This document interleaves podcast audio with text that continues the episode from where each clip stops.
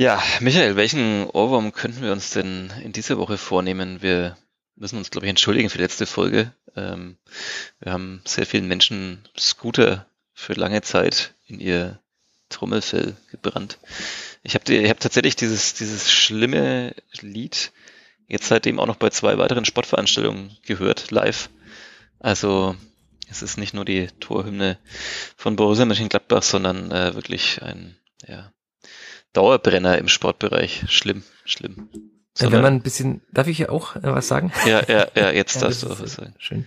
Äh, wenn man so den Samstagnachmittag im Rundhof Revue passieren lässt, kann man vielleicht auch einfach The Sound of Silence äh, als neuen Ohrwurm den Leuten äh, nahe bringen. Denn ich habe gerade noch den Text neben mir aufgemacht. Hello Darkness, my old friend. I've come to talk with you again.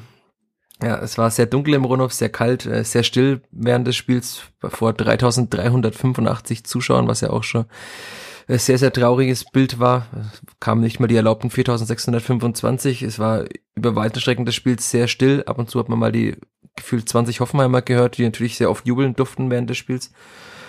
Ja, es war ein sehr, sehr trauriger Nachmittag, wie ich auch in meinem Spielbericht auf Nordbayern am Samstagabend dann geschrieben habe. Ich, ich hätte nicht gedacht, dass du Simon und Garfunkel ähm, äh, privat hörst. Oder wie bist du jetzt auf dieses Lied gestoßen?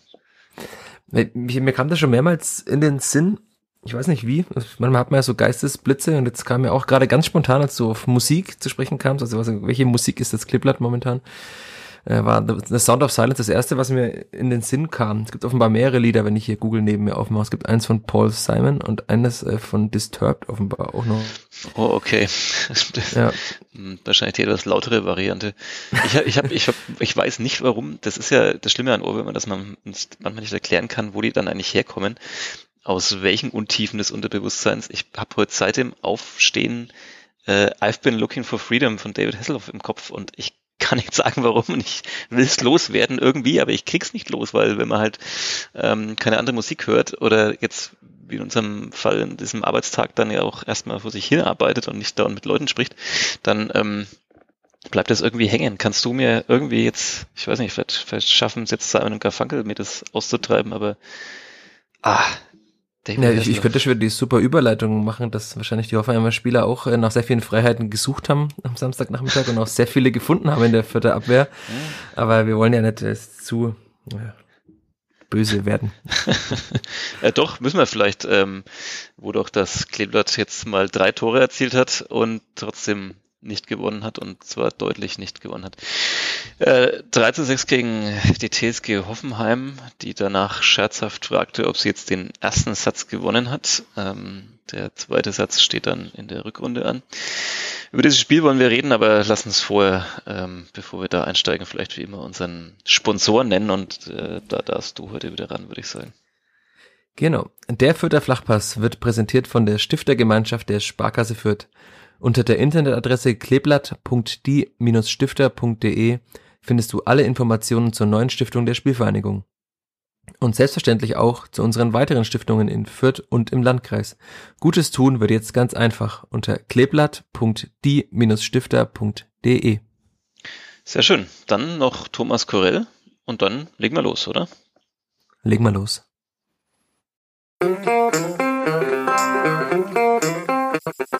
Vierter Flachpass, der Kleeblatt-Podcast von nordbayern.de.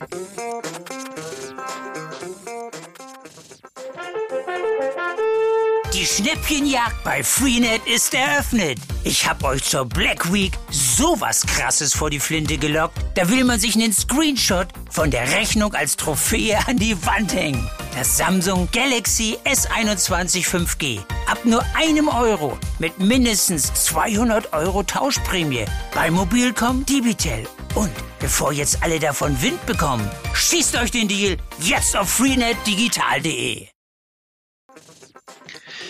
Michael, was hast du dir gedacht in dem Moment, als Timothy Tillmann am Samstagnachmittag im Fürther den Pfosten getroffen hat?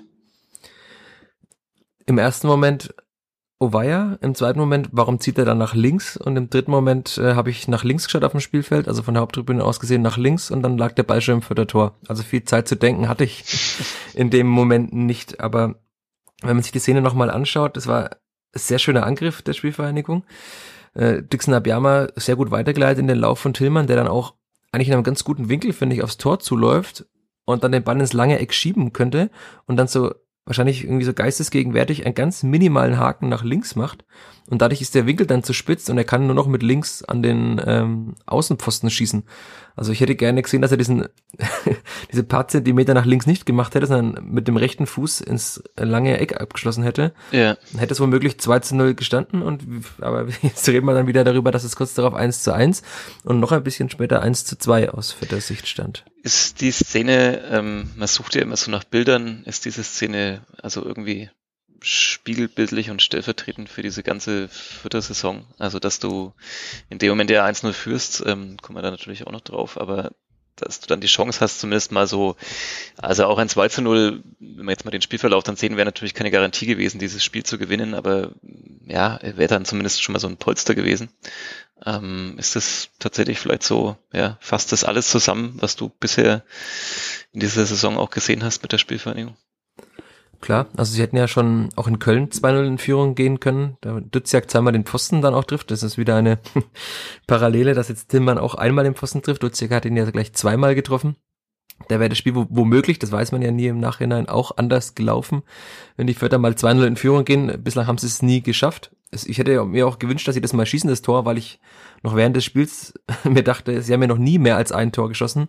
Und wie gut wäre es, wenn sie mal zwei schießen und vielleicht mal nur eins kassieren, dann könnten sie ja mal gewinnen. Und wenn sie zwei kassieren, würden sie womöglich sogar mal einen Punkt wiederholen. Den ersten seit dem zweiten Spieltag. Und da haben sie jetzt am Ende sogar drei geschossen und haben halt trotzdem nichts geholt. Aber weil du gerade das Spiegelbild ansprichst, Stefan Leitler hat das in der Pressekonferenz nach dem Spiel auch als Spiegelbild bezeichnet, allerdings nicht äh, den Torschuss, sondern äh, das Defensivverhalten danach. Er sagte, mhm. also dieses, der 1 zu 1 Ausgleich sei äh, ein Spiegelbild des Defensivverhaltens innerhalb der Kette, was über die komplette Spielzeit, also die hätte über die komplette Spielzeit nicht gut gespielt, diese hintere Abwehrkette. Und äh, er sei sehr angefressen, denn wenn ein, eine Mannschaft wie die Spielvereinigung drei Tore in einem Bundesligaspiel schießt, dann müsste das eigentlich reichen, um zu gewinnen. Aber, ich zitiere gleich weiter, einige Spieler waren nicht auf sehr gutem Niveau und wenn du dich so präsentierst, reicht es einfach nicht. Ich hätte, äh, er sagte, es tut ihm leid für die Jungs, weil sie sehr viel investiert haben. Das hätte er sich von seiner Abwehr auch gewünscht. Punkt. Das war schon für Stefan Leitl-Verhältnisse eine sehr harte Kritik an der Abwehrkette. Das ist eine sehr harte Kritik. Wobei ich mich da jetzt frage, wenn wir gleich mal in dieses Tor dann noch weiter reingehen, ob das dann jetzt wirklich eigentlich die, die Abwehrkette ist, also die letzte Kette, die da den Fehler macht, weil es fängt doch eigentlich deutlich früher an. Also wenn man sieht, wie ähm, also der Ball fliegt ja dann nochmal so Richtung, Richtung Hoffenheimer Strafraum danach. Und dann wird ja, glaube ich, Grilic viel zu lange schon nicht angegriffen. Der kann dann den Ball rausspielen und dann kommt der Pass dann quasi so in die Tiefe. Ähm, das ist natürlich dann vielleicht hinten von den einzelnen Beteiligten auch nicht gut verteidigt, aber eigentlich fängt es doch schon deutlich vorher an, oder? Naja, ich habe Stefan Neidl auch später noch in der Pressekonferenz danach gefragt, dass das ja offenbar ein, ein Thema ist, das ihr überhaupt nicht in den Griff bekommen habt. Sie haben ja am Ende der vergangenen Saison, das weißt du auch noch sehr gut, äh, jedes Mal irgendwie zwei Tore bekommen, glaube ich, in den letzten fünf Spielen, haben wir da halt immer drei geschossen, das hat dann gereicht in der zweiten Bundesliga. Und jetzt in der, in der Bundesliga kriegt man halt dann einfach mal fünf oder sechs, wenn man halt defensiv so schwach ist. Und dann sagt er, das liegt halt auch daran, wie sie Fußball spielen wollen, dass sie so offensiv spielen wollen und dadurch halt immer Räume offenbaren. Das Problem ist halt, wenn du so hoch stehst, wie die Vierter das tun, also oftmals stand tatsächlich die letzte Verteidigungslinie der Vierter stand halt an der Mittellinie. Mhm. Wenn die Hoffenheimer sich dann einmal gut befreien, weil entweder die, die Bewegung gut ist oder weil einer nicht gut genug drauf geht, dann ist natürlich einfach hinten sehr viel Raum da. Haha, Wortspiel, sehr viel Raum da. David Raum hat den Ball ja bekommen dann und hat ihn dann halt in den Lauf von ähm, Jorginho Rütter gespielt. Und da ist dann schon der Fehler in der Kette, finde ich, weil Simon Aster halt irgendwie das überhaupt nicht auf die, auf die Kette, haha, nächstes Wortspiel, auf die Kette bekommt, den das Raum. Ist das ist einen guten Flow gerade mit deinen Überleitungen Wortspiel. Den, den, den Raum hinter sich, nächstes Wortspiel, den Raum hinter sich zuzumachen. Schaffen wir das jetzt bis zum Ende des Podcasts, dass du das immer ich so weiter drehst? Ich, ich versuch's, es ist gerade gut, weil meine Laune gerade wieder ein bisschen besser ist als äh, noch vor Aufnahmebeginn. Jedenfalls hat Simon Asta das halt nicht geschafft, den Raum hinter sich zuzumachen und dadurch kann er dann Ritter in den Strafraum ziehen und dann ist das nächste Problem in der Defensivkette, dass Maxi Bauer halt, das hatten wir auch schon oft das Thema, zu langsam ist. Also mhm. ein schneller Innenverteidiger, der halt äh, vielleicht 34 kmh in einem Vollsprint laufen kann, der kommt halt dann noch an den Ball und kann ihn zur Ecke klären oder in irgendeiner Form abgerätschen und Bauer kommt dann einfach ein paar Sekundenbruchteile zu spät und deswegen kann Bebu, der halt auch sehr schnell war. Der war sogar der schnellste Spieler bei diesem Spiel mit über 35 kmh. Ich weiß nicht, ob es der Sprint war, aber er hatte noch mehrere Sprints später gehabt. Da kommen wir auch noch drauf dann. Äh, der ist dann einfach schneller als Bauer und ist dann in der Mitte da. Und dann kann man natürlich sagen, sie hätten das im Mittelfeld schon unterbinden können, sie hätten es aber auch später noch unterbinden können.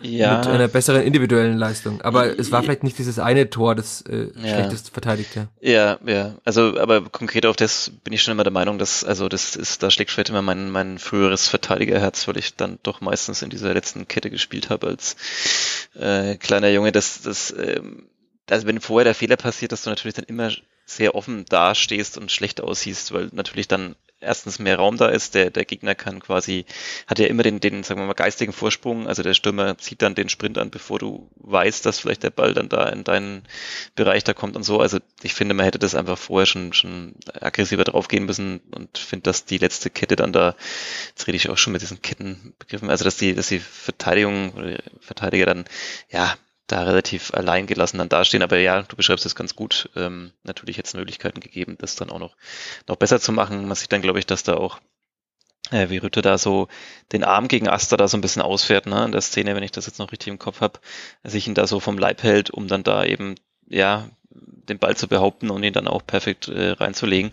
Ähm, das ist natürlich auch sowas, äh, ja, das, sowas wird halt nicht als Foul gepfiffen, das ist halt ein cleverer Körpereinsatz und zeigt dann vielleicht eben so ein bisschen auch den, den ja, Niveauunterschied dann da auch in, in so einer winzigen Szene. Ähm, es ist äh, unsere. Darf ich ganz ja, kurz noch zu Jorginho mhm. Rütter was sagen. Ich weiß nicht, ob wir im Podcast darüber gesprochen haben. Ich bilde es mir ein. Ich habe zumindest mal darüber länger gesprochen. Kann auch sein, dass es in einem der 100 Podcasts war, in denen ich seit Saisonbeginn zu Gast war.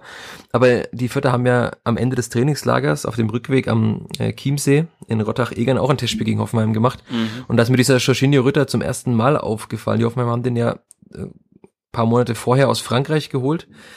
Er ist ja immer noch, wenn man jetzt schaut, er hat am 20. April 2002 Geburtstag. Der Kerl ist 19 Jahre alt. Mhm. Der war in den Testspiel gegen die Vierter da in Rottach-Egern schon sehr gut, hat ein Tor gemacht. Ich glaube auch eins vorbereitet. Und jetzt auch wieder in diesem Spiel, er hat irgendwie, also du hast gerade seinen Körpereinsatz und den Arm angesprochen, das hat er auch ganz oft gegen, äh, in, zuvor schon gegen Sapai gemacht, der ihn auch so ein bisschen geklammert hat, er hat zurückgeklammert, aber er hat irgendwie es immer geschafft, sich den Gegner damit vom Leib zu halten. Da kann man natürlich sagen, das könnte man auch als Foul womöglich pfeifen, dass er das tut. Das hat der Schiedsrichter nicht getan, dadurch fühlt er sich wahrscheinlich ermutigt, weiter mit so viel Körpereinsatz zu spielen.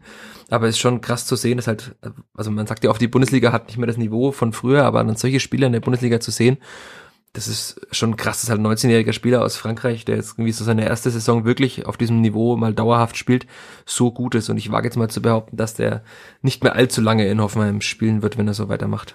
Er kam, glaube ich, aus der zweiten französischen Liga, wenn ich mich nicht täusche.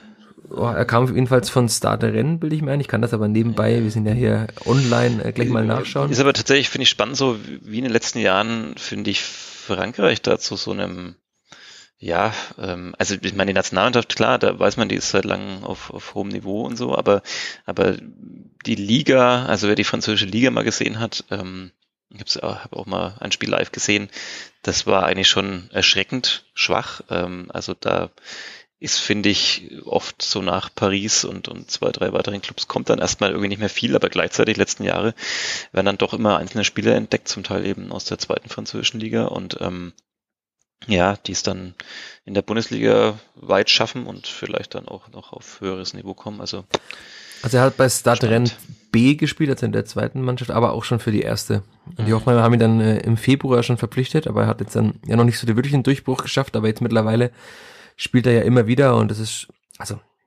einfach ein sehr guter Spieler, aber man muss auch trotzdem sagen, wenn wir jetzt so Spieler hervorheben, Hoffenheim hat diese Spieler halt auch 6 zu 3 gewonnen, weil sie diese sehr gut individuellen Spieler haben. Also spielerisch war das von Hoffenheim jetzt nicht äh, wirklich gut. Also es waren halt immer wieder Einzelaktionen, aber es war jetzt keine größere Spielphilosophie zu sehen, wie jetzt auch in der Gegnervorschau auf das Spiel zum Wochenende hatte ich ja mit einem Hoffenheimer Blocker mit äh, Jakob Übel, Grüße an dieser Stelle, äh, Grüße. gesprochen und der auch sagte, dass halt äh, Sebastian Hoeneß hat einen, einen so guten Kader, und ist so gute Mannschaft mit so vielen guten Einzelspielern. Und damit kann man natürlich dann auch mal Spiele gewinnen. Jetzt 6-3 gegen Fürth, klar, auch gegen Leipzig. Aber auf Dauer wird man halt mit dieser Mannschaft, die keine klare Philosophie hat, eben doch nicht mehr schaffen, womöglich, als am Ende halt irgendwie Neunter oder Zehnter zu werden. Und das ist bei den finanziellen Mitteln, die Hoffenheim hat, ja dann doch nicht viel. Sie sind jetzt gerade wieder weiter oben in der Tabelle, aber es werden auch wieder Spiele kommen, wo man sich fragt, wie kann man mit so einer Mannschaft so schlecht spielen? Mhm, mh. Bevor wir da noch weiter einsteigen, äh, es ist die 75. Folge für der Flachpass und letzte Woche haben wir die Hoffnung geäußert, dass wir vielleicht zu dieser Jubiläumsausgabe dann doch endlich diesen ersten Heimsieg ähm, der Spielvereinigung feiern können oder zumindest beschreiben und nachbesprechen können.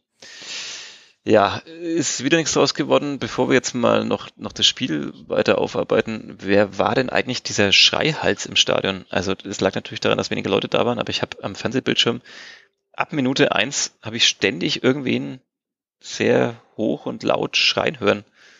War das im Stadion auch so präsent? Oder? Also sehr hoch und laut kann eigentlich nur Nick Viergeber sein, der hat aber nicht mitgespielt. Deswegen nee, bin ich nee, gerade ein bisschen ratlos, weil der hat auch eine sehr hohe Stimme. Das denkt man gar nicht, wenn man so mit normal mit ihm spricht, aber wenn er schreit, Nee, es, es war niemand. seine Abwehr immer dirigiert hat, äh, dann hat man das immer wieder gemerkt. Aber ich habe im Stadion immer wieder Rufe gehört. Es war ja auch, es hatte schon ein bisschen Geisterspiel-Feeling und es war so still im Stadion. Man hat vor allem dauernd und, Hoffenheimer gehört, die ja zu fünft oder so da waren. Ja, genau. Äh, es kommt noch dazu, das kann natürlich immer an den Mikrofonen liegen, wo die gerade stehen. Die ja, saßen ja alle auf der Gegend gerade in dem Eck. Ähm, hat schon auch, also ich habe einmal also sehr, sehr starke Beleidigung habe ich auch immer, das war auf jeden Fall eine Einzelperson, das habe ich auch von der Nordtribüne bis auf die Haupttribüne hochgehört. Ähm, das kann sein, dass es die gleiche Person war. Ich will jetzt nicht wiedergeben, die Beleidigung, sonst wird es vielleicht justiziabel. Aber das war dann tatsächlich schon das. Dass sehr viele Menschen immer wieder reingeschrien haben, aber einen einzelnen Schreihals habe ich da jetzt nicht okay, erkennen ich hab können. Es, es muss am Außenmikro liegen von Sky. Ich habe 90 Minuten gefühlt einen Menschen gehört und das klang sehr ja, an, angestrengt und dann für mich irgendwann auch anstrengend, aber äh, wir werden es nicht ganz auflösen können. Es könnte Stefan Leitl auch gewesen sein, denn nein. Der, der hatte in der Pressekonferenz eine so angeschlagene Stimme, dass ich ihn dann als letzte Frage doch noch fragen musste, ob er eigentlich gerade krank ist oder ob das daran lag, dass er so viel reingebrüllt hat. Weil es war auch, man, wir sitzen ja auf der Pressetribüne immer quasi oberhalb der Trainerbänke und ich habe dann mehrmals gesehen, wie er sehr, sehr böse mit seiner hinteren Kette jetzt wieder äh, gesprochen und Anweisungen verteilt hat. Also einmal war ihm offenbar das, das Rausrücken nicht gut genug und da hat er dann wirklich, also ich habe ihn selten so böse erlebt tatsächlich, wie er da reingeschrien hat. Aber er sagte, dass er wohl äh, angeschlagen schon gewesen sei, ähm, gesundheitlich. Und äh, dieses Spiel habe nicht dazu beigetragen, dass seine Stimme am Sonntag besser sein wird, sagte er vielsagend. Ja, also er war offenbar sehr genervt. Davon kann man ausgehen. Äh, ja, noch ein Thema, bevor wir äh, dann wirklich so ins Spiel nochmal auch einsteigen. Äh, letzte Woche haben wir die Tore-Diskussion hier geführt. Ähm, mein Tipp war ja, Marius Funk bekommt auf jeden Fall noch dieses Hoffenheim-Spiel. Dann wird vielleicht nochmal größer drüber nachgedacht.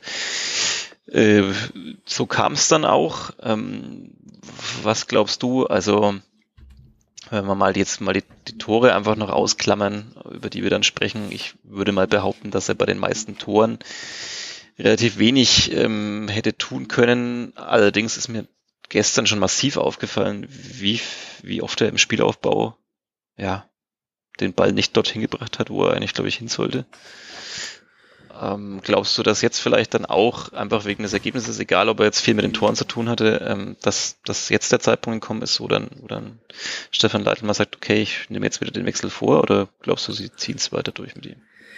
Ja, das kann man sogar beantworten, deine Frage. Da muss man gar nicht glauben. Äh, der Kollege Linke schon Kicker hat äh, das Thema Funk angesprochen. Ich wollte es nicht, nicht wieder aufmachen äh, nach dem Spiel jetzt. Aber äh, Stefan Neidl wurde oft darauf angesprochen, ob, ob oder was, was Sascha Buchert noch machen muss oder wie viel Fehler äh, Marius Funk sich noch erlauben darf, fußballerisch, bis er doch wieder Buchert ins Tor kommt. Mhm. Und dann hat äh, Stefan Neidl gesagt, er möchte Marius Funk aus diesem Abwehrverbund rausnehmen, denn er hat ja auch einige Bälle gehalten. Ich habe jetzt auch gerade neben mir nochmal den Zettel. Es war in der Anfangsphase, war er tatsächlich so, er hat einen Schuss von Dabur gleich nach vier Minuten gehalten, als Dixon Abiyama da nicht so gut geklärt hat nach einer Ecke.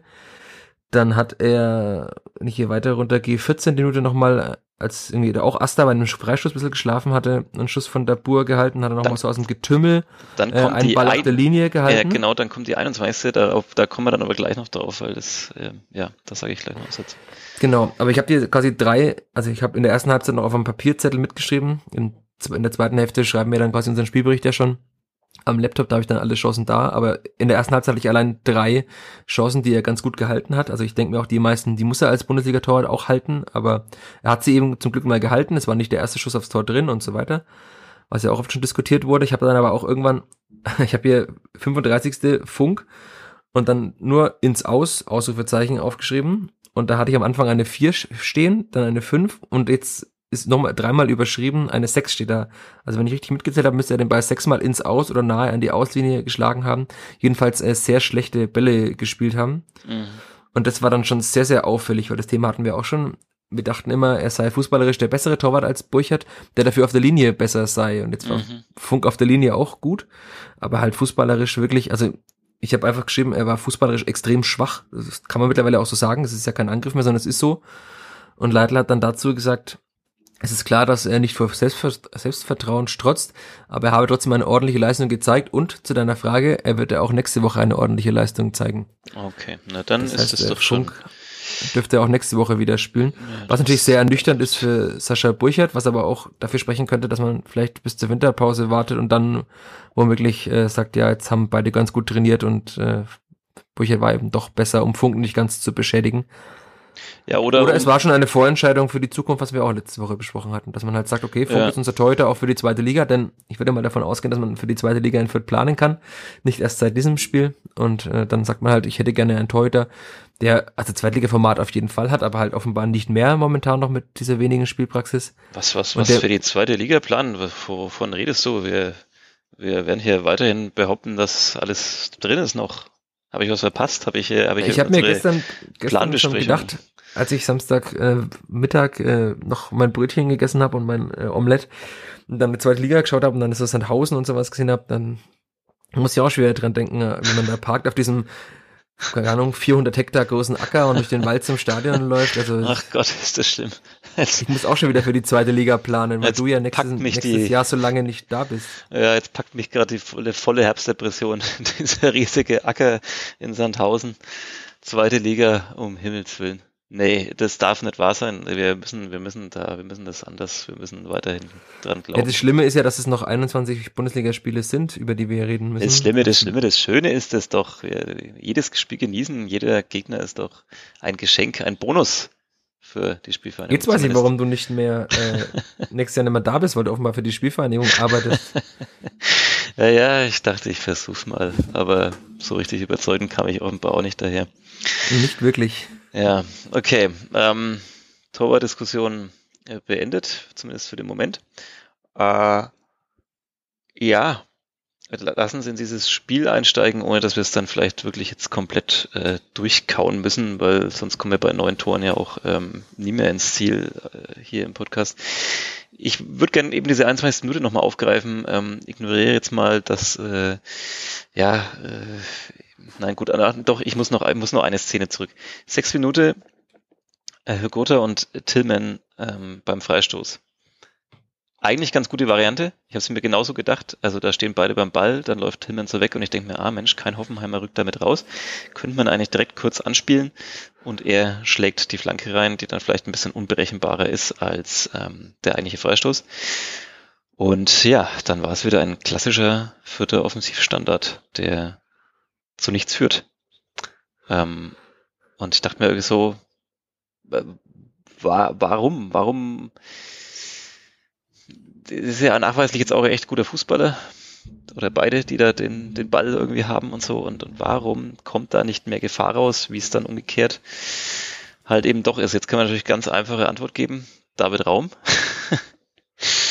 Aber ähm, das ist schon, also das ist tatsächlich irgendwie frustrierend zu sehen, dass sich da nicht so viel entwickelt im Laufe der Saison, auch wenn das ja immer wieder angesprochen wurde und wahrscheinlich auch trainiert wird. Ich habe hier auf meiner Liste jetzt auch stehen, fünfte Minute Applaus für Leveling und dann äh, Schrägstrich Freistoß, sehr schlechter guter auf Tillmann. Ja. Das war nämlich genau in dem Moment, ich, ich weiß nicht, ob es Leveling war, der den Freistoß rausgeholt hat, aber der hat da an der Seite doch ganz gut gekämpft. Den, kurz zuvor hat er wirklich, da ist das Publikum zum ersten Mal wieder aufgewacht, wenn wir hier von Voice of Silence sprechen. Mhm. Es mhm. war dann tatsächlich so, so ein bisschen so ein Erweckungserlebnis, dass halt die Vierter auch im Spiel sind, denn die erste Aktion hatte ja wie angesprochen Hoffenheim nach dieser Ecke. Und dann dachte ich mir auch, ich habe mich schon gewundert, warum Gotha da steht, weil eigentlich denkt man ja, könnte eigentlich Tillmann den Ball vom Tor wegtreten. Äh, mhm. Und dann habe ich schon gesehen, dass er den Ball da kurz spielt. Ich weiß nicht, ob dann der Ball Tillmann versprungen ist, ob dann zu schnell der Hoffenheim rausgerückt ist. Jedenfalls war es, man, das ist dann jetzt müßig zu sagen, wer schuld war, aber es war wieder mal schlecht rausgespielt. Ja. Ich hätte sogar erwartet, dass vielleicht der Gotha den Ball einfach mit viel Wucht aufs Tor zieht und sich denkt, na, irgendwie wird er schon durchrutschen oder so. Hätte man mhm. alles machen können. Aber es erinnerte mich ein bisschen auch an, ich weiß nicht welches Spiel das war, als auch mal ähm, Willems zusammen mit Seguin, glaube ich, einen Freistoß kurz ausgeführt haben und dann auch der Ball irgendwie drei Sekunden später beim eigenen Torwart wieder war. Ja, ja. Das ist Aber das ist tatsächlich, also man muss ja sagen, die Vierter haben bis auf das Eigentor von Mayhofer, auf das wir vielleicht noch kommen, ja mittlerweile dieses Standardproblem defensiv schon ganz gut in, in den Griff bekommen. Also sie kassieren nicht mehr so viele Tore nach Standards. Man klar, dass das erste, äh, nee, das, das 2-1 Hoffenheim war auch nach einer Ecke, aber jetzt nicht äh, direkt, sondern im also unmittelbaren mhm. Anschluss daran. Aber sie haben zumindest nicht mehr diese zwei Gegentore pro Spiel aus einer Ecke direkt in den Strafraum rein. Das ist nicht mehr so. Das haben sie wieder in den Griff bekommen. Klar, dass jetzt bei sechs Gegentoren nochmal wieder Standardgegentore dabei sind, ist vielleicht normal. Aber offensive Standards, das ist tatsächlich ein, ein großes Problem. Also man sieht, dass sie bei den Ecken mittlerweile was anderes probieren, mhm. weil sie ja auch oftmals diese Größennachteile ein bisschen im Strafraum haben, dadurch, ja. dass sie nicht die größte Mannschaft haben, dass sie oft auf diesen kurzen Pfosten spielen und versuchen da zu verlängern, irgendwie einen 5-Meter-Raum oder Richtung Torlinie. Das hat ja gegen Frankfurt in der ersten Halbzeit fast schon mal geklappt, wo Gotha vorbeispringt ähm, und später hat es dann geklappt, als Tillmann den Ball auf den kurzen Pfosten tritt und dann Itney mit der Brust reinmacht. Das haben sie jetzt auch wieder probiert, hat aber nicht wirklich geklappt. Sie hatten ja auch nur vier Ecken im Spiel und Hoffenheim zehn. Also das zeigt ja auch schon ein bisschen die Unterschiede auf. Ja, das ist eine der vielen Baustellen in Fürth, ne? Das ist ja. nicht die größte, aber klar, wenn man andere Vereine sieht, wie, könnte man halt auch mal Tore nach Ecken schießen oder nach Freistößen. Die Vierter machen das nicht dafür, wenn wir jetzt wieder springen, schießen sie halt erst drei aus dem Spiel zum ersten Mal. Ja, das ist natürlich dann äh, eine deutliche Verbesserung, aber ähm, lag vielleicht dann halt auch ein bisschen mit am Gegner, der das erlaubt hat. Ich würde gerne noch, ähm, weil wir das gerade schon hatten, eben nochmal auf diese 21. Minute kommen. Ich dachte mir nämlich in dem Moment, äh, Wahnsinn, jetzt, jetzt, jetzt haben wir mal diese Szene genau umgekehrt. Also so wie wir es eingangs schon besprochen haben mit, mit äh, Pfostenschuss und dann gibt es 1-1, äh, Spiegelbild der Saison, dachte ich mir, okay, und jetzt durchbrechen sie dieses Muster mal, ähm, weil diese 21 Minute eben da, ja, Gewühle im Strafraum und dann kommt der Ball und, und Funk klärt ihn irgendwie noch so auf der Linie. Ähm, war nicht der erste Ball aufs Tor, aber war so gefühlt vielleicht der, der gefährlichste dann sozusagen so, ähm, die gefährlichste Möglichkeit bis dahin für Hoffenheim. Und er hält ihn und genau im Gegenzug ähm, fällt es 1 zu 0 und, und äh, ja, nach einem schönen Pressing-Moment. Ähm, und ich denke mir dann, ja, du lachst. ähm, Nee, dieses Wort Pressing-Moment habe ich, glaube ich, schon 400 Mal gehört seit Juli. ja, ich, du, du weißt, seitdem ich bei der Spielvereinigung arbeite, übernehme ich halt eben auch den Wortschatz.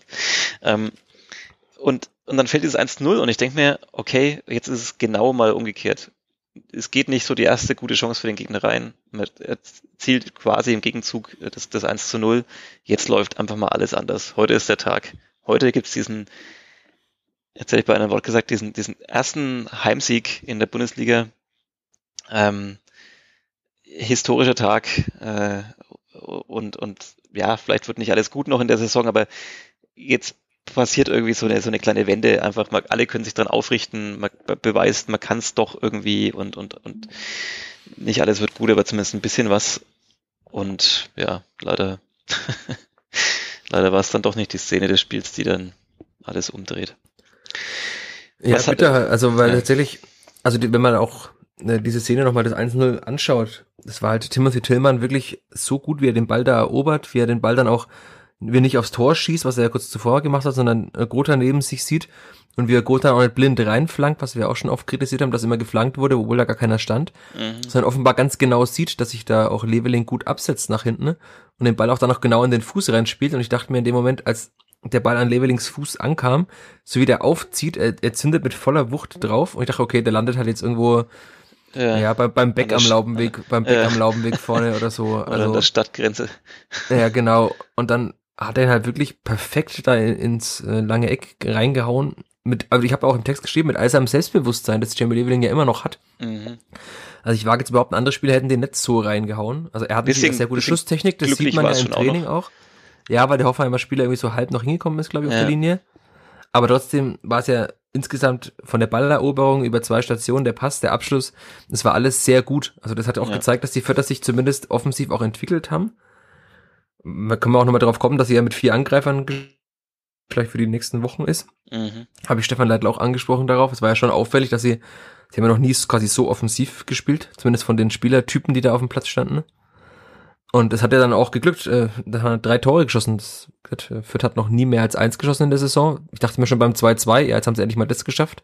Da haben sie sogar noch ein drittes geschossen. Und wie Stefan Neidler sagt, wenn du drei Tore zu Hause schießt, musst du gewinnen oder zumindest einen Punkt mitnehmen. Aber die Fürther schaffen es halt dann, sechs Tore zu kassieren.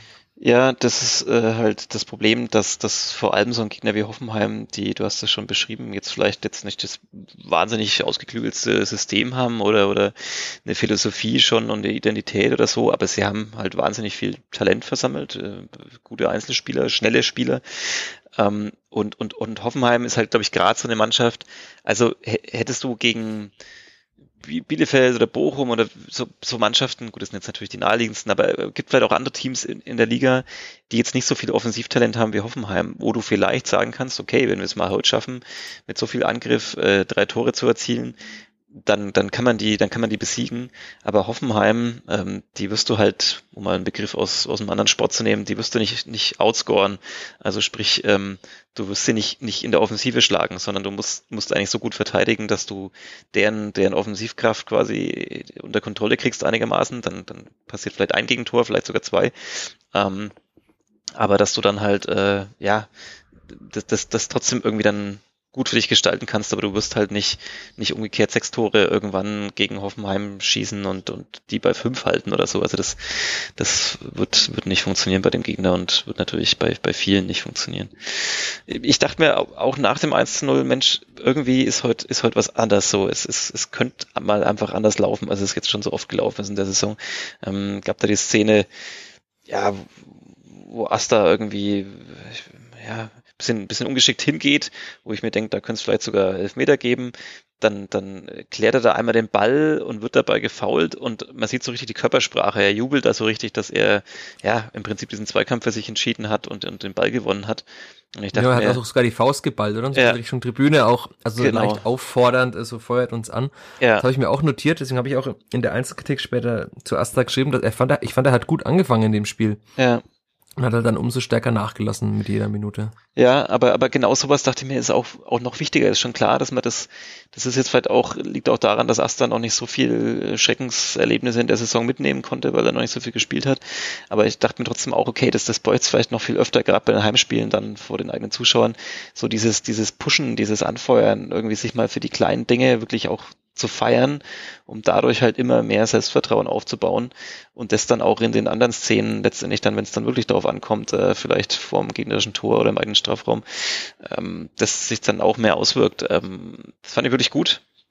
Aber dann, ja, zwei Minuten später. Ja, ein Spieler, der das immer wieder gemacht hat, äh, spielt jetzt bei Holstein Kiel. Ähm, also ich erinnere mich an Fabian Reese, hat das ganz oft gemacht, auch nach gelungenen Aktionen, wenn der Ball mal irgendwie aufs Tor kam, Tor dann zur Ecke abgelenkt, dann war der oft ein Spieler, der immer wieder mit den Armen und so weiter, weiter, weiter, also so, mhm. das blödes Wort, ich sag's jetzt nicht, sonst muss ich wieder was zahlen, äh, ein XY-Spieler ist. Ein ähm, Mentalitätsspieler.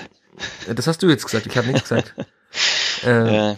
Und das fehlt mir tatsächlich bei der Spielvereinigung auch, denn diese Mannschaft ist halt keine, äh, die aus äh, elf Kämpfern besteht, sondern eher aus, äh, wenn Griesbeck spielt, einem Kämpfer und halt zehn Fußballspielern. Naja, Christiansen kann man da vielleicht noch mit reinnehmen, der ist, finde ich, ja auch ein.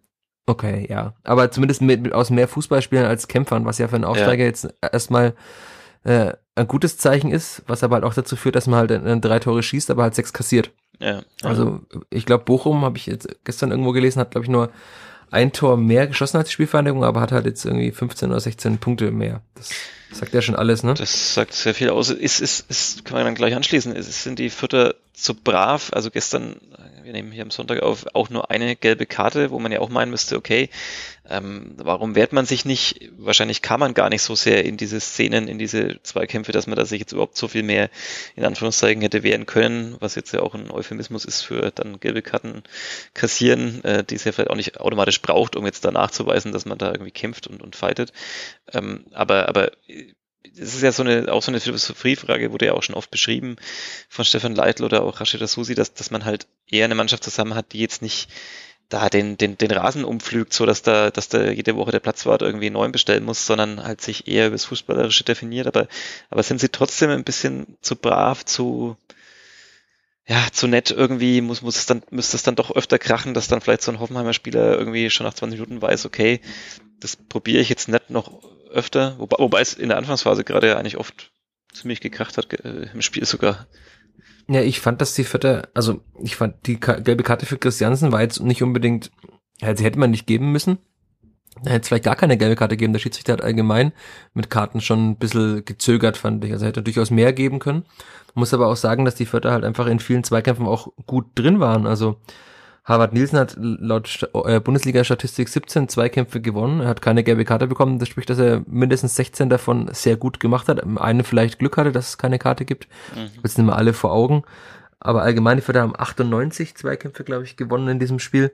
Und die meisten haben sie halt einfach so gut bestritten, dass sie offenbar ohne Karte davon kamen. Natürlich kann man jetzt sagen, man sollte mal einfach mal einen Gegner auch mal abgrätschen oder mal in Seiten ausdrücken gegen die Bande. Das ist natürlich jetzt dann irgendwann übertrieben, aber halt äh, Zeichen setzen. Also gibt ja Vereine, die sowas machen und die auch Spieler haben, vor allem in anderen Sportarten, auch im Eishockey oder so, die halt einfach dadurch Zeichen setzen, dass sie einfach sehr unangenehm sind aber Stefan Leitl hat ja auch vor der Saison im Interview mit uns schon gesagt, dass diese Mannschaft keine ist, oder er habe keine Mannschaft, die eben so Fußball spielt wie ein typischer Aufsteiger, der sich hinten reinstellt und halt irgendwie Bälle rausbolzt und im Zweifel dem Gegner irgendwie wehtut, sondern dass er Fußball spielen will. Das hat er gestern sogar nochmal erneuert, dann diese Aussage. Das wird jetzt manchen Förderfan äh, große Sorgenfalten auf die Stirn treiben. Er hat gesagt, er wird auch in der Zukunft nicht äh, sich hinten reinstellen. Ich schaue gerade nochmal nach dem Zitat von ihm. Ja, ähm, ja das, das, liegt ja auch, äh, auch an, an, an ihm. Also das liegt ja nicht nur an den Spielern, das liegt ja auch daran, was, was der Trainer vorgibt und was er spielen lassen will und für was Stefan Leitl auch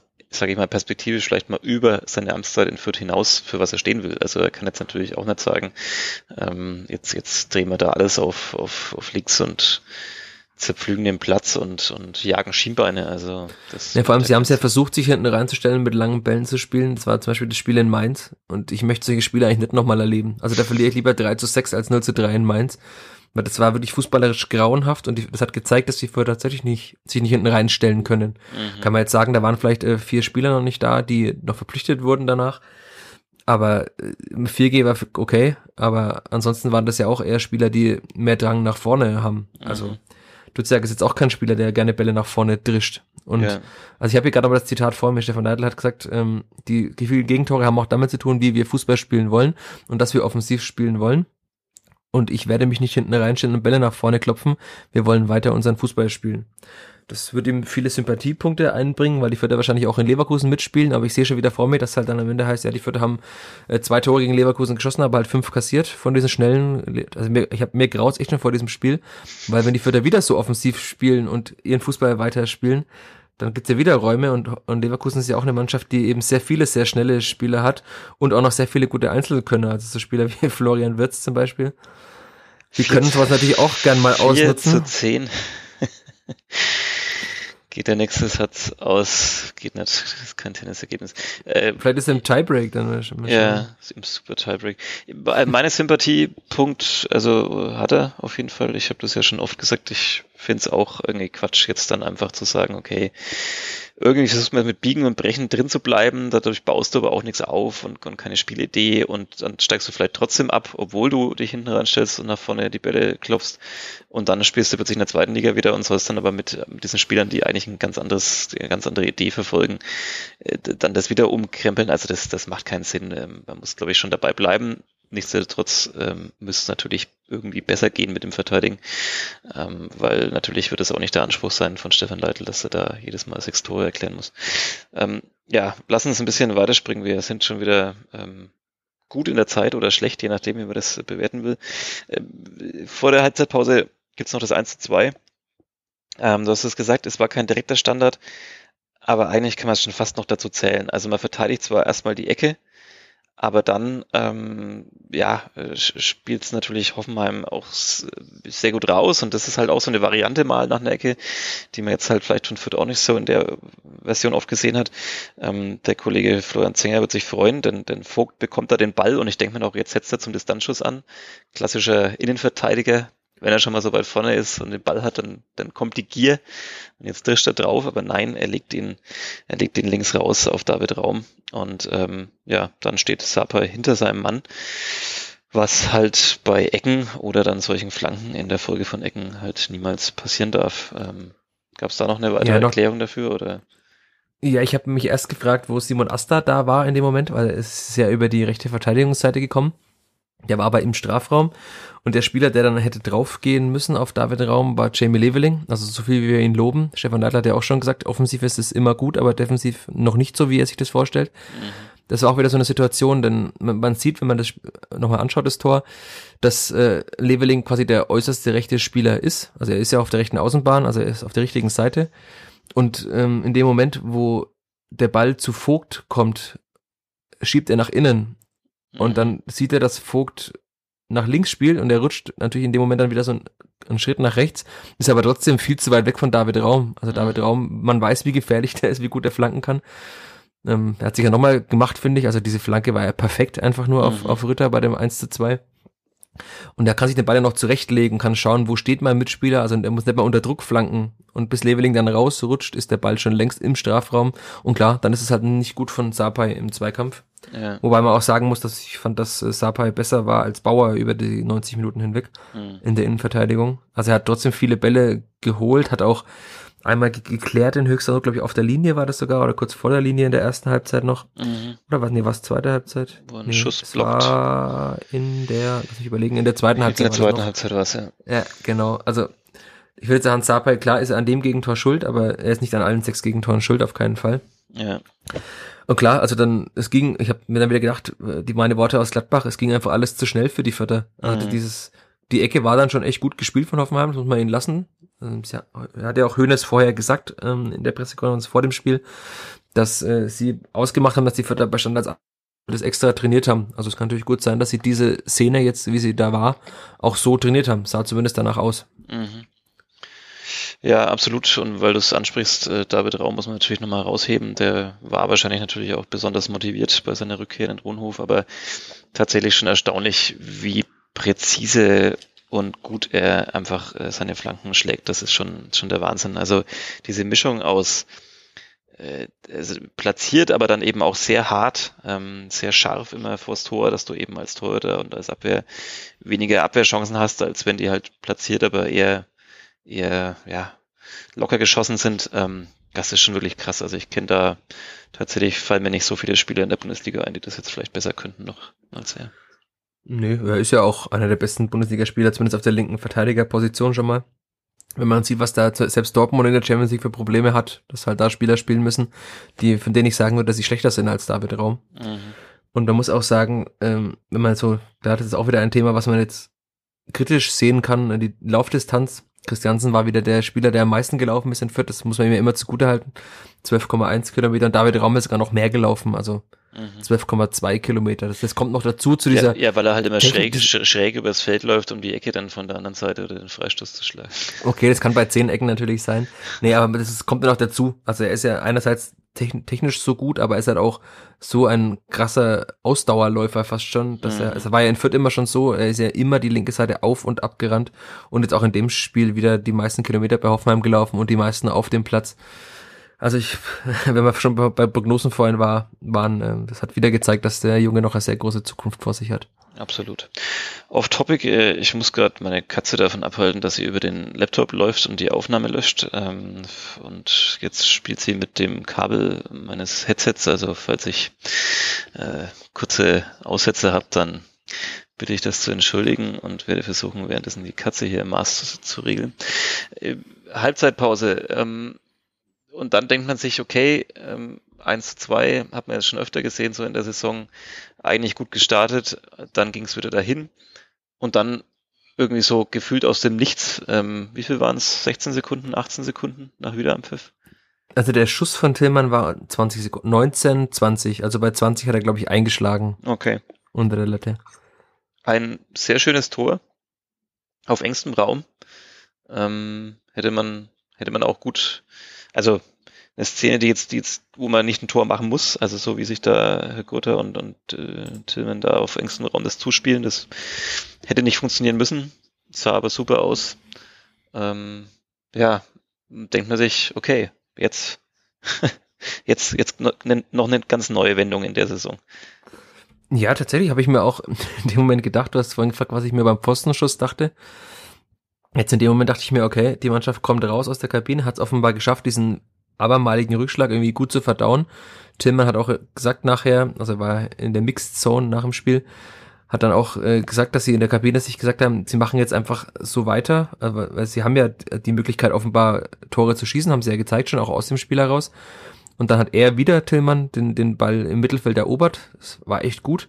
Spielt raus auf Rogota und alle dachten sich schon, jetzt zündet er drauf. Und so wie Rogota die vergangenen Spiele oftmals gespielt hat, wird der Schuss wahrscheinlich geblockt oder geht neben das Tor. Mhm. Und dann beweist er sogar noch die Übersicht. Also ich fand, dass Rogota wirklich richtig gut war in diesem Spiel. Die Übersicht und Tillmann läuft perfekt ein. Mhm. Und das sah jetzt im ersten Moment leicht aus, wie er den Ball so über die Linie drückt, aber das, also die Hereingabe war relativ scharf und auch, glaube ich, nicht ganz flach auf dem Fuß, wenn ich so mhm. richtig im Kopf habe. Und wie er den dann auf die äh, unter die Tribüne, äh, unter die Tribüne, unter die Latte knallt, war schon echt wirklich richtig, richtig gut. Also ja. muss man schon sagen, ich habe mich bei Tillmann ja oft gefragt, wenn man ihn so im Training beobachtet, auch im Trainingslager, er hat eine so gute Schlusstechnik und so guten Abschluss das hat man jetzt, also seine Technik hat man ja schon bei den ganzen Vorlagen und so weiter gesehen. Mhm. Und auch in der ersten Halbzeit hat er ja schon aufs Tor geschossen. Das war, glaube ich, siebte Minute laut meinem Zettel, wo er da flach aufs Tor schießt, den Penke noch zur Ecke äh, lenkt. Das ist ja eine Qualität, die die Förder mit ihm haben, dass sie einen, einen abschlussstarken Spieler auch haben. Und er zeigt jetzt auch immer mehr, dass er auf dieser, wenn er auf dieser Achter, Zehner Position da spielt, auch torgefährlich ist. Und das hat Stefan Leitl im Sommer schon auch angesprochen. Er hat auch Tillmann gesagt, naja, die Position von Ernst ist jetzt offen. Also mhm. die ist umkämpft ist keiner da, der die per se jetzt spielen muss unbedingt. Und äh, es, leider sagte Timmy hat die Chance da zu spielen. Ähm, am Anfang war das noch nicht so der Fall. Er hat offenbar noch ein bisschen gebraucht. Und dann hat er, kam er rein, hat jetzt schon drei Vorlagen und ein Tor. Also ist einer der besten Scorer in der Mannschaft. Ja, und er hat vor allem die ersten beiden Tore ja im Prinzip durch sein, durch, durch sein Pressing vorbereitet, muss man ja. Das kommt sagen. noch also, abseits also, der Statistiken noch dazu, wie also, wichtig er auch im Pressing ist. Also ja. man, oftmals hätte man wahrscheinlich gedacht, äh, so ein, ist ein, in Anführungszeichen, schönen Spieler, der aber nicht so kämpferisch ist, aber er hat mittlerweile körperlich zugelegt, da haben wir ja vor ein paar Wochen auch schon mal drüber gesprochen, ähm, dass er schon auch gemerkt hat, dass er mehr zulegen muss körperlich, dass er ein Spieler sein muss, der eben nicht nur, Ahnung, ich weiß nicht, wie viel er wiegt, aber gefühlt 60 Kilo wiegt, sondern vielleicht lieber 65 und ein bisschen mehr Muskelmasse haben sollte, um sich auch im Zweikampf zu behaupten. Und das hat er gemacht. Er hat, also es war ja nicht unfair, wie er in die Zweikämpfe gegangen ist, sondern einfach seinen Körper gut reingestellt in den Zweikampf. Hat sich beide Mal den Ball erobert, muss man auch sagen, war von Hoffenheim nicht gut, war aber von Tillmann auch sehr gut. Und ja, man hätte jetzt sagen können, das wäre für ihn vielleicht ein sehr schöner Nachmittag geworden, wenn er bei zwei Tore quasi vorbereitet, selber eins davon auch noch macht. Und äh, jetzt kann man auch gleich zu einer Kategorie springen, bevor wir die wieder so pflichtschuldig anhängen. Mhm. Äh, denn in meinem Moment der Woche gar nicht so sehr mitbekommen in dem Moment, weil ich habe das Tor noch gesehen, habe dann mich ein bisschen im Stadion umgeblickt, wie so die Menschen reagieren auf dieses Tor und habe dann gar nicht so noch mehr, noch viel geschaut, wie Tillmann äh, das Tor feiert und ich habe dann erst abends gesehen, ähm, dass er ja ein Küsschen auf die Tribüne geschickt hat nach dem Tor mhm. und das galt seiner Mama. Also mhm. er hat auf, auf die Tribüne zu seiner Mutter äh, hochgegrüßt, hat erst einen Kuss nach oben geschickt und hat dann äh, gestrahlt und nach oben gewunken. Und das passt so ein bisschen in dieses Bild, das man von Timothy Tillman hat. Also er war ja mal dieses riesige Talent. Ähm, er ist von Fürth zu den Bayern gewechselt für sehr viel Geld, wurde irgendwie schon gehandelt als der nächste Messi für Barcelona, ist dann ganz tief gefallen, hat irgendwie ist zum Club gewechselt, das spart man natürlich immer gerne aus, aber hat ja auch kurz mal im Club gespielt. Ja, aber wenn Hat's du so aber auch nicht geschafft. Wenn du so formulierst, er ist ganz tief gefallen und zum Club gewechselt, dann kann man damit im Fürth, glaube ich, gut leben. Ja, aber er, er war dann ja schon so, also einmal ganz nach oben, dann wieder ganz nach unten. Und hat er auch im Aufstiegsjahr in Fürth keine große Rolle gespielt, zumindest mhm. keine gesteigerte Rolle in der Aufstiegsmannschaft. Und dann hat er es offenbar doch geschafft, sich so weiterzuentwickeln, auch persönlich, also ich finde, er ist einer der angenehmsten Gesprächspartner. Wir hatten das ja schon mal, dass es mit Julian Green sehr angenehm war, auch zu reden zum Beispiel oder so, aber Tillmann ist auch sehr präzise, sehr freundlich. Ich würde auch einfach sagen, wenn er seine Mutter gegrüßt hat, ein sehr gut erzogener Junge. Also das mhm. kommt auch dazu. Äh, Lob an die Mama. ähm, sehr gut erzogener Junge, der immer auch also kann nicht mit Floskeln spricht. Das machen in Fürth zum Glück eher wenige Spieler, aber auch er ist einer, der sehr klar formuliert und allgemein, also ich mag ihn einfach, seine Art zu spielen finde ich gut, er hat sich sehr gut gemacht und auch menschlich hat er sich sehr gut gemacht, denn man muss ja denken, er ist 22. Mhm. Aber er hat halt eben schon sehr viel erlebt in seiner Karriere für diese 22 Jahre. Vielleicht ist das auch ein, einer der Gründe, warum er so mental stark ist, auch in diesen schwierigen Situationen momentan. Denn ich habe mir jetzt auch gerade nochmal die, Zitate von ihm nach dem Spiel rausgesucht. Ich habe ihn danach gefragt, wie das auch für ihn war. Jetzt er hat er echt gut gespielt da, ähm, gegen Köln das Tor vorbereitet, gegen Bayern das Tor vorbereitet, hat dann eigentlich war er, fand ich für mich ein Startelf-Kandidat und dann musste er einfach wieder raus. Mhm. Also dann war er jetzt mehrere Spiele auf der Bank. und da habe ich ihn äh, danach gefragt, wie er das eigentlich verkraftet und so weiter. Und dann hat er gesagt, dass er immer eigentlich das gleiche Motto hat, das ihn trägt als Fußballer. Also er hat gesagt, für mich zählt, dass ich zu mir selbst sagen kann, dass ich alles gegeben und alles aus mir rausgeholt habe. Und äh, ich entscheide nicht, wer spielt, ich entscheide, was ich selbst mache. Und mhm. das ist dann schon eine sehr reife Aussage nach so einem 3 zu 6, irgendwie 15 Minuten nach dem Spiel. Aber das zeigt halt, dass er im Kopf ganz klar ist und das hilft ihm offenbar. Wenn man jetzt vergleicht mit Spielern wie Paul Seguin, die halt, also auch sehr klar sind, wenn man im Training mit ihnen spricht, aber auf dem Platz irgendwie immer ein bisschen gehemmt wirken in der Bundesliga, vielleicht weil sie zu viel wollen. Und Tillmann hat so eine gefühlte Leichtigkeit ein bisschen, die auch Leveling ja hat. Mhm. Und, aber Tillmann ist nochmal so im Gespräch nochmal um einiges reflektierter als Leveling. Mhm. Und also echt sehr gute Entwicklung von ihm und ich, ich hoffe, dass ich wird da nicht nur die Option ziehen nach der Saison, den Vertrag zu verlängern um ein Jahr, sondern dass auch Tillmann sieht, dass Leitl ihn offenbar ja dazu gebracht hat, das haben wir ja auch schon oft gehabt, dass Stefan Leitl ein Trainer ist, der Spieler sehr gut weiterentwickeln kann und dass er sich denkt, vielleicht tut mir dieses Jahr zweite Liga auch nochmal gut. Ich verlängere meinen Vertrag um zwei oder drei Jahre. Jetzt bist du schon wieder in der zweiten Liga. Das macht mich fertig. Naja, also ich glaube, da bist du der einzige Mensch, der das nicht so sieht. ähm, aber das würde, glaube ich, wenn man jetzt dann sich auch mal vorstellt und springt, ähm, ein Mittelfeld aus äh, Christiansen auf der 6, äh, Green, Seguin und Tillmann vorne, kann ich mir schon sehr gut vorstellen in der zweiten Liga, dann wieder vielleicht auch in der Raute, weil womöglich, äh, wir wollen ja nicht mutmaßen, aber Jamie Leveling weggekauft wird. Ja, ähm, das, das, das führt mich noch zu einem Punkt, den ich mir auch notiert habe für diese, diese Folge hier. Ähm, die Vertragsverlängerung mit, mit Julian Green, ähm, hast du sie so 100% verstanden? Ich dachte mir irgendwie, okay, man, man, man setzt auf jeden Fall auf ihn, weil er einer der wenigen Spieler ist, der überhaupt schon mal so Bundesliga-Erfahrung und, und bei so größeren Vereinen gespielt hat, dass man da einen in der Bundesliga hat. Jetzt hat er aber in der Bundesliga auch bislang in Fürth nicht wirklich zeigen können, dass er auf das Niveau vielleicht gehört. Ähm, und dann dachte ich mir, okay, was ist jetzt die Verlängerung? Will man nicht vielleicht lieber dann, sollte es in die zweite Liga runtergehen, muss man vielleicht nicht dann so einen Spieler, der vielleicht auch immer so noch eher größere Ambitionen hat, der vielleicht auch ein bisschen mehr kostet als andere, muss man vielleicht nicht mehr sagen, okay, ähm, den, ja, mit dem plant man nicht mehr weiter. Oder geht es da darum, dass, falls dann doch jemand anders kommt, der ihn, den haben will, dann eben auch noch entsprechend äh, zahlen muss? Um, um was geht's da? Also wir haben Duziak jetzt noch irgendwie so äh, dabei für die Positionen, die sich da die genannten teilen. Eben auch Tillmann. Ähm, ja, ich habe es nicht so ganz verstanden. Ja, man wird ja, man redet oft drüber über Vereinstreue und dass sich Spieler in, das, oder Spieler Fürth nur als Sprungbrett sehen, um irgendwo hinzukommen. Sagen ja viele, ich hab, ich bin ja hergekommen, weil ich gesehen habe, dass man sich hier gut entwickeln kann. Diese Aussagen kennt man ja auch.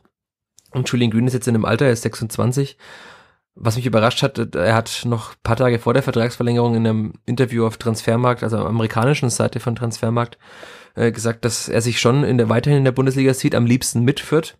Aber das klang danach, als ob er auch dann gehen würde. Wahrscheinlich hat er dann aber auch gemerkt, dass wahrscheinlich mit seinen Leistungen momentan jetzt nicht die interessanten Schlange stehen, um ihn zu verpflichten nach der Saison. Ja. Und dann finde ich schon, dass, also ich habe da ein bisschen geschwankt. Ne? Man kann natürlich sagen, nach dem Abstieg, so ein Spieler, der so viel durchgemacht hat mit dem Verein, vielleicht ist es besser dann zu sagen, okay, wir trennen uns jetzt mal. Andererseits habe ich mich dann auch gefreut, weil er offenbar ja schon ein Spieler ist, der sich in Fürth sehr wohl fühlt. Das hat er oft schon gesagt, das sagen aber auch sehr viele Menschen, dass sie sich in Fürth wohlfühlen, dann gehen sie doch am Ende. Ja, das sagt Und er hat über jeden Vertrag halt eben, ja, aber Julian Green ist schon einer, der das öfter schon gesagt hat und auch mittlerweile, glaube ich, eine Historie mit diesem Verein zusammen hat. Also wir haben im Trainingslager lang darüber geredet, was er alles schon mitgemacht hat. Dieses Spiel 2018, er hat gesagt, er weiß, wie es auch sein kann, also nicht nur diese guten Zeiten mit dem Aufstieg, sondern er hat eben auch schon erlebt, dass er, wenn, wenn er nicht getroffen hätte in Heidenheim, wären sie eben in die dritte Liga abgestiegen. Ja. Dann würden wir wahrscheinlich jetzt gerade nicht über ein Spiel gegen Hoffenheim reden, sondern womöglich über eins gegen äh, den SV Meppen oder so. Ich glaube dann. Vor wahrscheinlich auch 3000 Zuschauern, aber halt äh, ohne Pandemie. ich, möchte, ich möchte nicht die Illusion nehmen, aber ich glaube, dann hätten wir gar keinen Podcast. Kann auch sein, ich weiß es nicht, aber. Wobei, wäre auch schon wieder interessant, über Mappen zu reden. Und naja. Ähm, ja. Okay. Ja. Äh, ich war noch nicht ganz fertig mhm, mit der mhm. Ausführung. Ja, genau. Eben. nee, aber also, er ist auf jeden Fall ein Spieler, der, der sich hier wohlfühlt, der wahrscheinlich, das ist auch wieder im Profifußball äh, blöde Formulierung, aber ein, ein Herz für diesen Verein schon entwickelt hat das kann einer, einem Verein wie der Spielfang nur gut tun. Julian Green hat auch in der zweiten Liga gezeigt, dass er ein überdurchschnittlicher Zweitligaspieler ist in einer funktionierenden guten Mannschaft. Und deswegen wird sich Rashnasusi auch gedacht haben, also er, er, wenn wir vorhin über die zweite Liga gesprochen haben, er baut natürlich schon an der Mannschaft für die zweite Liga und da ist Julian Green ein sehr guter Baustein, also einer von elf guten Bausteinen, die man dann da haben kann. Mhm. Wir können ja gerne mal in der Winterpause über eine mögliche Zweitliga 11 sprechen. Du hast Duziak schon angesprochen, der auch noch einen Vertrag hat, aber jetzt ja auch noch nicht äh, nachgewiesen hat, dass er jetzt auf Bundesliga-Niveau jetzt unbedingt der beste Spieler ist, sondern vielleicht auch ein guter Zweitligaspieler. Er hat jetzt zuletzt nicht viel gespielt, aber okay. Mhm. Und natürlich ist es auch gut, äh, Alternativen zu haben. Also eine, eine 10 Duziak oder Tillmann, je nachdem wer fit ist und wer besser ist ist für Zweitliga-Verhältnisse auf jeden Fall sehr gut. Das kann man jetzt schon mal sagen. Aber sind und, die nicht so ähnlich? Also ich würde theoretisch ja immer eher so denken, dass ich da einen konträren Spieler dann für die Position will. Also ich finde, die sind beide äh, sehr gute Fußballer, ähm, aber dann eben beide jetzt nicht so die ja, kein Sebastian Ernst sozusagen. Und, und, und wenn ich doch da noch jemanden will für die Position, dann würde ich ja, und, und, und ich meine, es sind jetzt auch beide Spieler, die theoretisch eigentlich auch die Position von Julian Green ähm, besetzen könnten. Irgendwie sind mir die bisschen zu ähnlich. Also ich hätte dann immer das Gefühl, man braucht jetzt da nochmal einen anderen Spielertyp sozusagen. Aber ähm, vielleicht denke ich da jetzt auch falsch. Naja, du hast gesagt, äh, sind beide kein Sebastian Ernst. Ich will jetzt Sebastian Ernst nicht zu nahe treten, aber ich würde sagen, Tillmann ist der bessere Sebastian Ernst, denn er läuft auch mittlerweile sehr viel. Er holt sich Bälle und er hat noch die bessere Abschlusstechnik. Also Ernst hat ja auch erst in seiner Aufstiegssaison eigentlich so richtig äh, gescored mhm. und diese vielen äh, Tore gemacht und auch vorbereitet. Aber er ist jetzt nicht der geborene Abschlussspieler gewesen über all die Jahre auf, die, auf, die, auf der 10. Das hat Leitler ja auch gesagt, er hat es von ihm erwartet, dass er diese Punkte da auch mal macht und Tore schießt und so weiter. Und wenn Tillmann sich so weiterentwickelt, also wenn er in der Bundesliga Spielern den Ball wegnehmen kann, dann kann er das auch in der zweiten Liga, würde ich mal sagen, wenn ich mir so das Niveau bei manchen Spielen anschaue. Mhm. Und dann ist natürlich immer gut, einen Spieler wie ihn zu haben. Noch dazu kann er, du sagtest, Duziak auch mal auf der 8 spielen, aber auch auf der 10. Und so ähnlich, finde ich, sind die beiden gar nicht. Also ich finde, Tillmann ist momentan, hat die Nase vorn. Er ist noch laufstärker und besser als Duziak. Und äh, zwei gute Zehner zu haben, die Torgefahr entwickeln können, die fußballerisch stark sind und die vielleicht, äh, wenn Duziak nochmal diesen Sprung macht, auch gegen den Ball sehr gut arbeiten können, weil in der Raute ist der Zehner ja auch einer der ersten, der irgendwie vorne drauf schieben muss, mhm. wenn sie mal wieder Raute spielen sollten. Ja, ich kann mir das sehr, sehr gut vorstellen. Ähm, wenn ich mir auch noch gut vorstellen könnte, wäre Adrian Fein auf der 6. Aber das, das Thema machen wir jetzt nicht auf. Nee, sonst äh, springt diesen, diese Folge völlig, die uns eh schon wieder äh, ja, aus der Hand gekommen ist irgendwie. Du hast vorher noch äh, gefragt, ob wir es heute mal oder, oder angekündigt, ob wir es heute mal kürzer schaffen. Nein, kann ich dir verraten. Wir sind schon wieder fast bei einer Stunde und ich ähm, mit Blick auf die Uhr muss ich auch gestehen, ähm, ich, ich, wir haben ja noch diese aktuelle Produktion dieser, dieser, dieser sogenannten Zeitung nebenher. Und äh, so demnächst muss ich mich dann mal noch um Hallenhockey kümmern. Da werden jetzt alle die Hände über den Kopf zu schlagen. Äh, aber ja, so ist es. Äh, sollen wir dieses Kapitel zumachen und ähm, machen es in der Winterpause nochmal auf und, und schauen jetzt nochmal im Schnelldurchgang auf die zweite Halbzeit. Ähm, wir waren beim 2 zu 2 stehen geblieben. Dann habe ich mir notiert, 54. Minute Högota gleich mit einer Doppelchance äh, sogar das 3 zu 2 zu machen, wobei man sagen muss, das wäre wahrscheinlich im Nachhinein per Videobeweis kassiert worden, weil er stößt da seinen Gegenspieler ganz klar weg. Ähm, also muss man es da vielleicht nicht allzu lange mit aufhalten mit der Szene äh, und springen drei Minuten später in die 57. Minute, wo, ja, Thema Distanzschüsse, wobei so weit war der ja gar nicht, aber ähm, wenn man ihn so trifft, den Ball, dann kann man auch einfach mal vorzeitig abschließen und mal einfach draufhauen. Ne? Ich sag jetzt einfach nur zwei Namen, Shoshini Rütter und Simon Asta. Und damit ist das Tor wahrscheinlich ganz gut erklärt. Ja. Also Rütter, ich bin echt ein Fan von diesem Spieler, seit ich ihn da im Trainingslager oder auf dem Rückweg vom Trainingslager hab spielen sehen. Ähm, und Asta halt äh, viel zu zögerlich. Also irgendwie schaut und schaut und schaut. Ich denke mir, ja, schieb doch drauf, schieb drauf, schieb drauf, schieb drauf. Und dann hat er es nicht gemacht und dann lag der Ball im Tor. Also da kann jetzt auch Funk, da kann jetzt auch Funk nichts machen in dem Moment, ne? Ja. Aber wenn halt ein so abschlussstarker Spieler an Strafraum oder in den Strafraum zieht fast schon, dann muss ich da halt energischer draufgehen. Aber ist da nicht die Gefahr, gerade weil er so auch ein schneller Spieler ist mit dem Antritt, dass, dass du, wenn du zu nah drauf gehst, er natürlich einfach den Haken macht und dich dann halt vollends äh, aussteigen lässt? Äh, und man eher wahrscheinlich damit rechnet. Also moderner Fußball eher weniger Distanzschüsse, dass man eher denkt, okay, okay, ich muss, ich muss quasi noch so mitlaufen und abwarten, weil gleich würde er immer den Pass spielen oder den Haken schlagen. Und da muss ich da sein. Ähm, wahrscheinlich hat er gar nicht damit gerechnet, dass der tatsächlich einfach mal so abzieht. Ähm, Marius Funk auch ein bisschen weit vorm Tor, aber ja, wie du schon sagst, nicht sein Fehler. Äh, ja, ähm, tja, individuelle Klasse meets weniger individuelle Klasse. Naja, äh, bei allem äh, auf die Situation achten und weitere Optionen irgendwie im Kopf haben, aber man muss halt äh, am Offensivspieler in der Bundesliga auch versuchen, das Schussfenster in irgendeiner Form zuzumachen. Schussfenster, sehr schön. Ah, ich, ich sehe schon wieder, dass mein Geldbeutel wieder sehr leer wird bald. Ich höre zu viele Fußball-Nerd-Podcasts. in Ja, ich, es scheint mir auch so.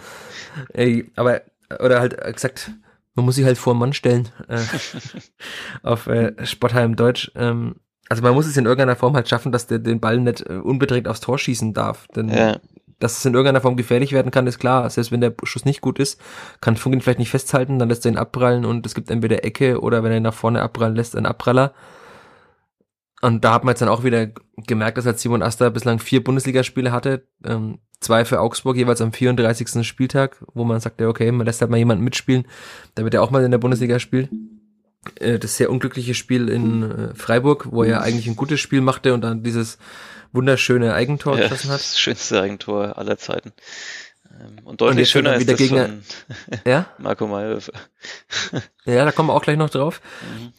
Ähm, müssen aber erst noch das 2-4, glaube ich, machen, ne? Ja, das ist auch interessant hier. Mein Notizzettel bis zur 57. und diesen 2 zu 3 habe ich sehr gewissentlich quasi mitnotiert.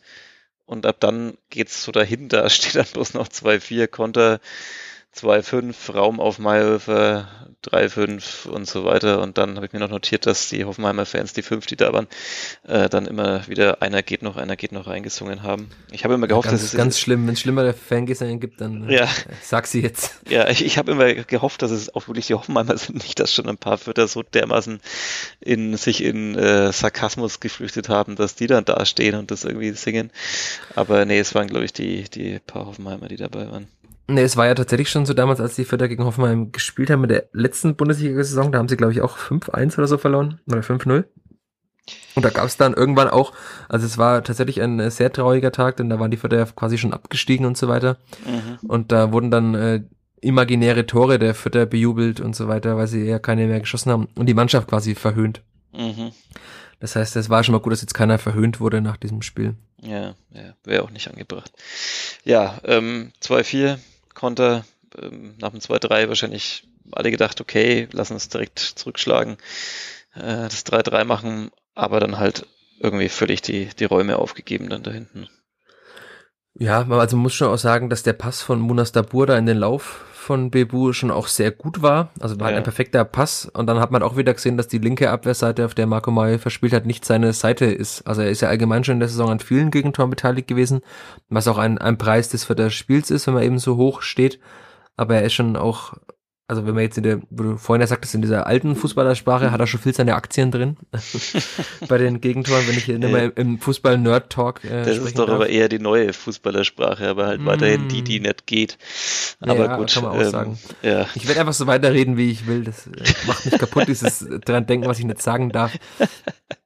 Nee, da hat man auch wieder gesehen, also der Pass war perfekt. Bebu ist halt einfach schneller als Mayhöfer. Auch wieder klar, der Spieler kommt auf, den, auf die Kette zugelaufen äh, mit viel Geschwindigkeit. Bebu, der schnellste Spieler auf dem Platz bei dem Spiel. Und dann muss man halt auch wieder sagen, er schießt, Funk hält eigentlich ganz gut. Und dann komischerweise bleibt Bauer eins, also wenn man das im Fernsehen nochmal anschaut, sieht man das ganz auffällig, bleibt irgendwie so eine Sekunde stehen.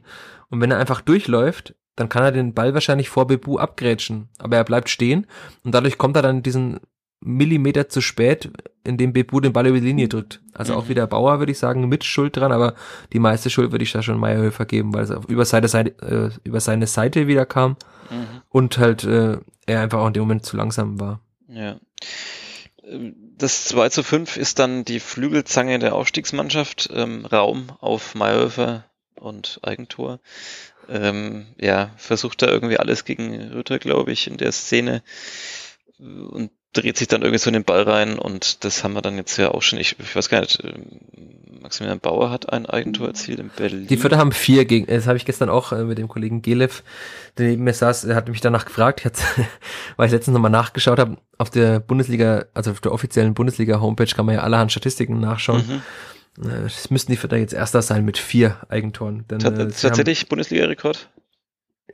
In der Saison zumindest. Achso, du meinst in der Saison. Rekord nach äh, 13 Spielen ist, aber sie haben zumindest die meisten Eigentore in dieser Saison geschossen. Ja, das wäre jetzt natürlich interessant, was die, das die totale Zahl, also wie viel Eigentore. Die finden wir schon noch raus. Ja. Gerade, also heute äh, am Tag danach ist es vielleicht nicht das wichtigste Thema, aber ja. die kann man schon noch mal rausfinden und also man muss ja sagen, die haben tatsächlich, also es hat halt Bauer dieses gegen Hertha, das hast du aus dem Stadion live gesehen. Ich mhm. zum Glück nur auf diesem kleinen Handybildschirm, habe mich trotzdem fürchterlich aufgeregt, dieses Gegentor. Ähm, dann hat Griesbeck gegen die Bayern äh, den Ball ins eigene naja, Tor gerätscht vor Lewandowski. Mhm. Dann Asta, dieses wunderschöne. Ja. Und jetzt Meyerhöfer, dieses weniger schöne und aber halt umso bezeichnendere. Äh, ja. Sowohl für das, für das Spiel als auch für Meyerhöfers Leistung an dem Tag. Ja. Damit war das Spiel dann definitiv entschieden und durch. Ähm, das war klar. Immerhin aber haben sie sich noch weiter gewehrt und äh, Branimir Gota hat sein erstes Tor aus dem Spiel raus erzielt. Das ist doch auch eine schöne Nachricht, oder? Und seinen dritten Scorerpunkt an dem Tag, muss man ja auch sagen. Ja. Also wir haben oft genug über Gota geschimpft. Du, du hast oft genug über ihn geschimpft. Ich war zurückhaltend. Ja, aber auch andere Menschen in Fürth haben, glaube ich, viel über ihn geschimpft. Mhm. Unter anderem auch der Trainer, der ihn ja vergangene Woche ausgewechselt hat in Gladbach. Mhm. Und das hat er dann offenbar schon Wirkung gezeigt, diese Auswechslung. Also Gota war ja wie verwandelt. Er ist sehr viel gelaufen, irgendwie sind die Zweikämpfe rein also ich habe nach dem Spiel auch gesagt, er hat eigentlich so gespielt, wie man das erwartet von einem Kapitän mhm. mit der Qualität eines Branimir Gotha. Also ja. wenn er jedes Spiel so gespielt hätte wie gestern, dann klar wieder äh, konjunktiv, dann wären die Vierter wahrscheinlich nicht äh, Tabellenletzter mit einem Punkt. Ja. Also er hat beide Tore gut vorbereitet und äh, das jetzt dann auch nochmals, also vor ein paar Spielen hätte er den Torhüter wahrscheinlich noch angeschossen. Diesmal hat er ihn halt mit voller Entschlossenheit und äh, wie man mir sagte, mit Blick von der Nordtribüne aus mit äh, viel Hass im Gesicht unter die Latte. Also er hat er wirklich mit voller Wucht den einfach reingehauen. Und er hat ihn dieses Spiel so gelangweilt, dass er sich dachte, okay, jetzt mache ich wieder den Zweitliga-Gotha und äh, hau ihn einfach rein. das hat er da ja dann auch gemacht, sehr gut. Und ich dachte mir dann tatsächlich, äh, es war ja zwei Minuten nach dem 2 zu 5, wenn dieses 2 zu 5 nicht passiert wäre, ein 3 zu 4 mit diesen Viertern, die dann doch offensiv was so gut waren, hätte das nochmal was werden können. Aber bei 3 zu 5 waren dann noch 25 Minuten knapp zu spielen mit Nachspielzeit. Und ich dachte mir, ja gut, das wird eh nix mehr. Und dann äh, naja. in der 80. wurde es ja dann tatsächlich nix mehr. Ja, und vor allem muss man ja auch sehen, dass, dass diese, diese Konter und diese, dieser Platz, der dann da war, der, der kommt halt da kommt natürlich jeder, jeder Mannschaft entgegen, aber vor allem so eine Mannschaft wie, wie Hoffenheim mit diesen schnellen Spielern, mit dieser Dynamik, die die da versammelt haben. Und selbst wenn es das 3 zu 4 gewesen wäre in dem Moment, ähm, naja, dann hätte Fürth ja trotzdem auf den Ausgleich drängen müssen, hätte noch weiter aufgemacht und ja, dann können wir uns vielleicht auch vorstellen, was dann passiert wäre. Ich habe ich hab mir das, ich stelle gerade fest, das 3 zu 6 habe ich mir überhaupt nicht mehr aufgeschrieben. Wie ist das 3 zu 6 gefallen? Es war fast äh, gleich mit dem 2 zu drei. Ach ja, genau, stimmt. Äh, das war ja, wieder ein, ein Konter genau ja. über die Seite wieder. Das war dann halt auch, Hoffmann wechselt halt dann André Kramaric ein, äh, den irgendwie jeder schon beim FC Bayern oder so erwartet hat, der immer noch bei Hoffenheim spielt, ähm, der kroatischer Nationalstürmer ist mhm. und äh, Sagis Adamian, der äh, Stürmer von Nordmazedonien ist, die jetzt auch in den WM-Playoffs spielen, also was sie auch noch einwechseln können, das spricht wieder für diese Qualität, die wir vorhin angesprochen hatten. Mhm. Und dann hat halt Grammaric also der, ich habe gerade meine Kicker-Live-Ticker auch aufgemacht, um meine Erinnerung ein bisschen aufzufrischen. Neben meinen Notizen schreibt auch äh, grammarisch Beweis beim Konter Geduld, spielt nicht auf den gedeckten Rütter, sondern auf den rechtsgestarteten Bebu. Und dann halt wieder Bebu schneller als Mayhöfer, Bebu auf äh, Funk zu, der sich aber irgendwie auch seltsam klein macht in dem Moment. als andere Torhüter machen das so diesen, machen sich ganz groß vor dem Stürmer und die lupfen ihn dann womöglich an. Mhm. Und äh, Funk wird halt dann so über seine Schulter hinweg überlupft. Und dann steht's halt äh, 3 zu 6 ja, ähm, ich habe mir dann noch gedacht, bitte jetzt sind noch 3,7 oder 3,8, dann das war so, so schon schlimm genug, das alles zu beschreiben. Mein Text wurde länger und länger und länger. Ja. Weil man schreibt ja nicht oft über neun Tore im Fußball. Eher, eher selten, ja. Ähm, außer man ist irgendwie in unteren Ligen unterwegs. Äh, ja, ähm, das Spiel können wir, glaube ich, damit auch abhaken. Eine Sache müssen wir aber noch, noch schnell besprechen. Mir geht wirklich die Zeit aus für die anderen Aufgaben, die ich noch habe, aber das müssen wir jetzt einfach noch tun. Ähm, Stefan Leitl klatscht normalerweise dann seine Spieler ab, egal wie es gelaufen ist. Ähm, nach dieser Partie ist er mehr oder weniger direkt in die Kabine verschwunden. Vielleicht auch, weil er angeschlagen ist gesundheitlich. Vielleicht wollte er sich nicht noch länger oder vielleicht wollte er auch niemanden anstecken. Keine Ahnung. Äh, wissen wir nicht. Er war aber in der Pressekonferenz, ähm, hast du ihn ja auch sehr deutlich erlebt. Also so, so kritisch gegenüber der eigenen Mannschaft wie vielleicht noch nie in der Saison. Ähm, glaubst du, dass da jetzt dann doch tatsächlich über diese schlechte Stimmung hinweg, was heißt schlechte Stimmung, aber über diese vielen Niederlagen hinweg, jetzt doch auch mal so schlechte Stimmung entsteht, dass da so Risse entstehen, dass es vielleicht tatsächlich, ja, irgendwann auch der Trainer versucht, so ein bisschen das Negative von sich dann wegzuhalten und zu sagen, ja, okay, ähm, klar, ich habe auch meine Fehler gemacht in der Saison, aber irgendwann muss ich es auch mal den Spielern anhaften und, und mich schützen sozusagen und, und meine eigene Karriere. Was glaubst du, ist da so im Gange? Ja, es ist schon bezeichnend, dass Stefan Leitl sich halt eigentlich seit Beginn der Saison und auch in der Vergangenheit immer vor seine Mannschaft gestellt hat und er das jetzt erstmals nicht mehr gemacht hat. Also er hat schon auch immer wieder Spieler kritisiert, er hat dann auch im Vier-Augen-Gespräch in Mönchengladbach, nicht im offiziellen Teil der PK, aber danach dann auch gesagt, dass die Leistung von Green und äh, Rogota einfach schlecht war und er sie auswechseln musste. Das hat er ja auch lang nicht gemacht. Man sieht jetzt schon immer noch, er nimmt schon noch Spieler in Schutz, wenn er es äh, für richtig empfindet oder so empfindet, dass er es tun muss, um den Spieler zu schützen, wie jetzt Funk. Er hätte ja auch sagen können, ja, Bundesliga-Torwart darf den Ball halt einfach nicht sechsmal ins Aushauen und auch als Zweitligatorwart nicht. Aber da hat er offenbar das Gespür gehabt, dass er den Torhüter noch schützen muss, auch wenn ich nicht glaube, dass er das äh, so gesehen hat, wie er es am Ende dann gesagt hat. Also er wird schon auch klar sehen, dass Funk da einfach schlecht war. Und äh, das andere ist dann schon, also so offensiv und direkt hat er seine Abwehrkette jetzt noch nie kritisiert. Das war dann schon krass zu sehen. Also ich habe jetzt auch nochmal hier die Worte neben mir, die ich gestern mit äh, sehr kalten Fingern live mitgetippt habe bei der Pressekonferenz. Und er hat gesagt, äh, er erwartet von seinen Spielern, dass sie bereit sind, an einem, an einem Bundesligaspieltag ihre absolut beste Leistung für uns als Verein zu bringen. Und er müsste schon den Finger in die Wunde legen, äh, denn es ist brutal, so kann man sich nicht verhalten. Man muss sich, jeder Spieler muss sich Gedanken machen und man muss das sehr gut analysieren. Also das war für Leitl-Verhältnisse schon eine Ohrfeige für die Spieler hinten. Mhm. Wobei man da auch dazu ja sagen muss, eigentlich können ja die Spieler hinten auch leid tun, denn äh, ich würde auch wieder prognostizieren, dass mit Viergeber das nicht so passiert wäre mit dem Abwehrchef, dann wäre Bauer wahrscheinlich äh, sou souveräner gewesen. Hat man ja gesehen, dass er neben Viergeber einen sehr guten Innenverteidiger abgegeben hat, aber mit der Rolle als Abwehrchef da irgendwie überfordert ist immer noch.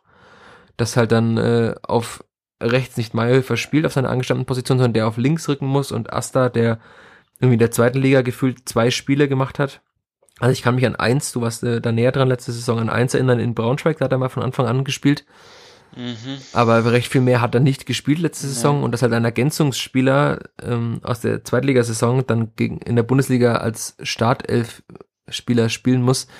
Das ist schon auch bezeichnend für dieses Verletzungspech, das hatten wir auch schon oft äh, diskutiert.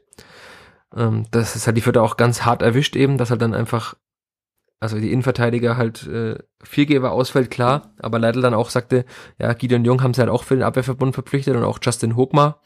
Bei Gideon Jung äh, und Justin Hochmar würde ich jetzt auch wieder mich aus dem Fenster lehnen und sagen, dass die das Spiel jetzt auch nicht unbedingt wahrscheinlich stabilisiert hätten an dem Tag, aber es wären zumindest mehr Optionen gewesen und man hätte sagen können, okay, ich muss Bauer nicht in äh, schon in Gladbach so früh bringen, Womöglich hätte sich Gideon Jung, wenn er durchgespielt hätte, noch viel weiterentwickelt. Denn dass er Bundesliga spielen kann, hat er ja schon beim HSV bewiesen. Mhm. Und Hogmar war aber, also diese, diese Aussage, dass auch Hogmar ja gerade verletzt sei, fand ich ein bisschen ja, seltsam, denn Leitl hat ihn ja oftmals auf die, äh, fast jedes Spiel äh, auf die Tribüne gesetzt vor der Verletzung. Mhm. Also der hat ja auch im 20er Aufgebot keine Rolle gespielt. Und dass der jetzt der Heilsbringer sein soll, weiß ich jetzt auch nicht wirklich. Aber klar, also wenn man halt dann äh, vier Innenverteidiger hätte, wäre die Ausnahme wirklich leichter und das 4G war absolut sehr gutes Bundesliga-Niveau hat. Das hat man ja auch schon gesehen in den letzten Wochen. Es ist schön, wenn wir uns jedes Mal vornehmen, hier kürzer zu werden und darüber immer länger werden über diese Übung. Ähm, eine Kategorie müssen wir auf jeden Fall noch machen und dann machen wir einen Punkt für diese Woche. Ich äh, habe die Katze inzwischen gebändigt, äh, sitzt auf meinem Schoß. Ich hoffe, man äh, hört nicht permanentes Schnurren hier. Äh, jetzt also bitte keine Top 3 zu Katzen, weil die, meine Abneigung für Katzen ist äh, bekannt und Ja, nee, keine Angst. Ähm, eine ganz simple Top 3. Ich bin mir auch nicht sicher, äh, ob in diesem Jahr, wo man so verwirrt ist, ob ich, ob ich, ob wir die nicht schon mal gemacht haben sogar, aber jetzt, jetzt wo Hoffenheim da war, müssen wir sie natürlich spätestens auf jeden Fall noch machen. Top 3 Mannschaften, die du aus der Bundesliga sofort streichen würdest, wenn du könntest. Ich glaube, wir hatten das wirklich schon mal, kann das sein? Ja, ich glaube nicht, dass wir das hatten. Na gut, also selbst wenn, dann können es ja die treuen ZuhörerInnen nachhören und uns dann schelten bei in unserer Facebook-Gruppe oder wo auch immer in den Kommentaren von Soundcloud. Erscheint dieser Podcast auch noch bei Soundcloud oder? Ich glaube schon, ja. Der erscheint überall. Mittlerweile auch auf YouTube, also wer das weiter sagen will. Oh, stimmt. Ich habe letztes ja. Mal geguckt, da hatte irgendwie sieben Abrufe, der eine Podcast. Ah, na, schau. Ich bin ja immer noch sehr überrascht, dass Menschen offenbar auf YouTube Podcasts hören Ja. Aber als ich mal auf einem Redakteursbesuch in der Schule war, sagten mir alle, ja, äh, sie informieren sich eigentlich nur über YouTube. Ja, na dann. Das heißt, äh, gerne für der Flachpass auf YouTube hören. Ja, und nichts sehen dabei. Ähm, Top 3. Welche? Wäre auch, nicht, wär auch nicht schön, uns beide beim Podcast, glaube ich, zu sehen. Naja, so heute mit der Katze, die hier dauernd versucht, das Ganze zu sabotieren, wäre sogar noch ein bisschen äh, spannend, aber ähm, dazu bräuchten wir jetzt dann auch noch Webcams und ähm, naja. Äh, Top 3. Welche drei Mannschaften würdest du aus der Bundesliga verbannen? Ähm, von mir aus kannst du auch die zweite Liga noch dazu nehmen, aber ich würde jetzt mal mich auf die Bundesliga beschränken. Ja, es ist zwar traurig zu sagen, aber man muss nach der Saison sagen, äh, Fürth sollte man wahrscheinlich verbannen aus der Nein, ich, ich, doch, doch. Nein, äh, nein, nein. Doch. Die Tradition muss, muss bleiben und naja gut, du entscheidest selber, wer, wer rausfliegt. Ich habe noch drei weitere, also wir können Fürth außer Konkurrenz nehmen, aber nach den bisherigen Leistungen muss man sagen, äh, nicht Bundesliga tauglich, denn das sagt ja auch Stefan Leitl nach dem Spiel. Nicht Bundesliga tauglich, das passt ja ein bisschen zu meiner Aussage. Aber wenn es darum geht, welche Vereine ich gerne rausstreichen würde, dann würde ich als erstes den FC Augsburg äh, nennen. Denn der ist ja seit über zehn Jahren in der Bundesliga und ich frage mich jedes Jahr, wie kann das sein, dass dieser Verein in der Bundesliga spielt? Weil die wirklich immer, also wenn ich die Spiele von denen sehe, ist es immer grottig und immer nur ein beschissener Fußball. Und ich habe mir auch letztes Jahr gedacht, die müssen doch endlich mal absteigen. Und aber sie schaffen es jedes Jahr, sich zu retten. Die haben jetzt auch wieder, äh, was sie halt können, ist äh, kämpfen und sie haben halt Spieler, die in der Defensive gut stehen und haben halt Offensivspieler, die auch mal ihre Tore machen. Und so gewinnt man halt dann auch mal 2-1 gegen Stuttgart. Hat halt 1 zu 5 gegen Stuttgart verloren. Nee. Doch, haben sie gewonnen? Jetzt habe ich einen Denkfehler gemacht. Nee, Stuttgart gegen, gegen Mainz gewonnen. Aha. Aber sie haben auch zuletzt hat Augsburg auch wieder gewonnen.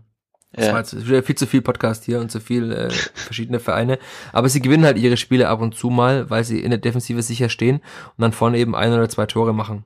Mhm. Aber schön ist es auf jeden Fall nicht und äh, ja, äh, Augsburg kann gerne weg, aber wird auch dieses Jahr nicht weggehen, weil ich äh, Bielefeld und Fürth als äh, Weggehende sehe. Ja, ja. Und in der Relegation spielt er dann, äh, schauen wir mal wer, Hertha wahrscheinlich gegen Nürnberg oder Heidenheim oder Darmstadt. ja, äh, das mhm. ist aber weit in der Zukunft und dann äh, muss man sagen, Hoffenheim, also allein auf, aufgrund ihrer Genese, aufgrund der Person Dietmar Hopp, äh, man kann ja nochmal dran erinnern, ich habe da damals drüber geschrieben, dass er Dietmar Hopp versprochen hat, dass im Herbst 2020 ganz sicher dieser Impfstoff seiner Firma da sein wird, für die er sehr viele Millionen vom deutschen Staat bekommen hat. Irgendwann wurde diese Impfstoffforschung ja eingestellt, weil man offenbar auf äh, falsche Ausgangsstoffe gesetzt hat. Der Spiegel hat das mal aufgedröselt, woran das lag. Ich kann es nicht eins zu eins wiedergeben, aber ja, mittlerweile ist das Geld einfach weg. Ähm, das kommt noch dazu.